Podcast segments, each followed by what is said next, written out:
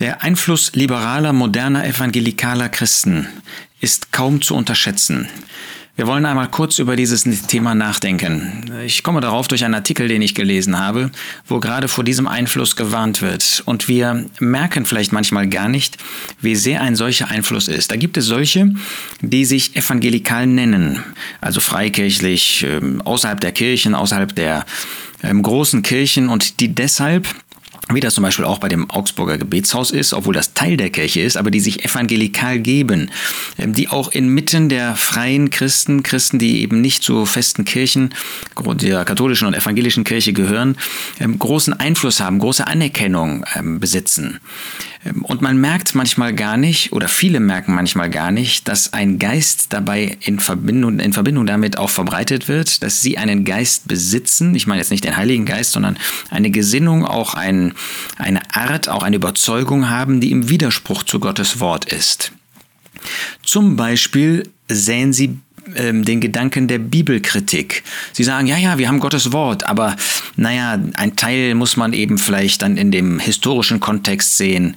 Ähm, und das, das betrifft eben einen bestimmten Ort. Man, man muss das Ganze eben unter wissenschaftlichen Kriterien sehen. Und sie übersehen, dass Gottes Wort dadurch Gottes Wort ist, dass es jeder, in, in jeder Einzelheit, in jedem Buchstaben, sogar in jedem Strich und Punkt von Gott inspiriert ist, wie der Herr Jesus das in der sogenannten Bergpredigt einmal sagt. Wir nehmen dazu als einen Leitvers Psalm 119, Vers 89. In Ewigkeit Herr steht dein Wort fest in den Himmeln. Und wenn es in den Himmeln feststeht, dann erst recht auch hier bei uns auf der Erde. Vers 160.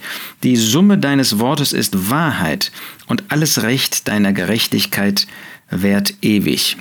Wer also anfängt, an dem Wort Gottes irgendwie zu ähm, schustern, wer auch nur einen Teil irgendwie wegnimmt, der hat damit das ganze Wort Gottes verloren.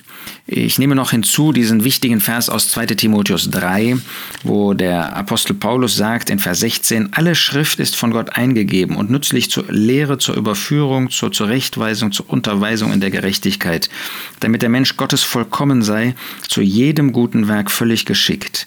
Alle Schrift, jeder einzelne Buchstabe, jedes einzelne Komma, natürlich nicht in der deutschen Übersetzung, aber in, dem, in der Grundsprache, in dem Urtext, ist von Gott eingegeben gewesen und hat seinen Platz Jetzt kamen natürlich solche, ich nenne sie mal moderne, liberale Evangelikale, haben natürlich dann als Argument, ja Moment, aber ihr sagt doch auch, man kann das Alte Testament nicht so eins zu eins auf euch übertragen. Und das stellen sie eins zu eins daneben, dass sie dann sagen, ja, was Paulus da den Korinthern sagt im Blick auf die Frauen, äh, was Paulus äh, Timotheus schreibt im Blick auf die Frauen, was Paulus den Korinthern schreibt im Blick auf die Versammlung, die Gemeinde, das muss man in diesem Kontext sehen, auch was, was die Moralvorstellungen betreffen und so weiter. Und ähm, das ist ja ähm, genauso wie ihr. Ihr sagt, ähm, wenn Gott zu dem Volk Israel gesprochen hat durch das Gesetz, dann kann man das nicht auf euch, äh, uns heute anwenden, so ohne weiteres. Dann kann man nicht den Christen sagen, sie müssen das Gesetz halten. Ja, da habt ihr ja recht. Äh, und genauso muss man das eben im Neuen Testament auch sehen.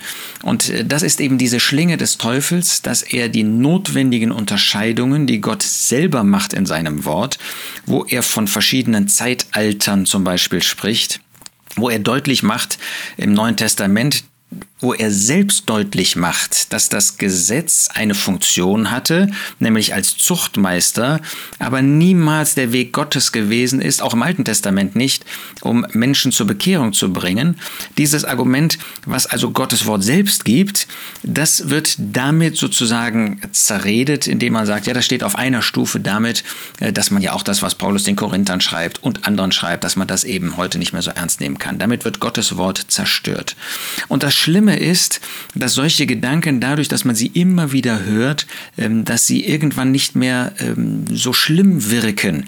Ja, wie das Leben in der Welt, was wir haben. Wir müssen ja im Beruf und so weiter unseren Mann stehen. Ähm, und da erleben wir viele Dinge, die böse sind, unmoralisch sind. Und dadurch, dass wir sie immer wieder erleben, dadurch wirken sie auf uns vielleicht nicht mehr so schlimm. Das ist das eine dabei. Das zweite ist, was da hinzukommt, dass ähm, Judas da auch davon spricht, dass diese ähm, Leute, dass diese bösen Menschen, er nennt sie gewisse Menschen, sich nebeneingeschlichen haben, Vers 4. Das heißt, das sind Leute, die ihr Wesen inmitten der Gläubigen treiben.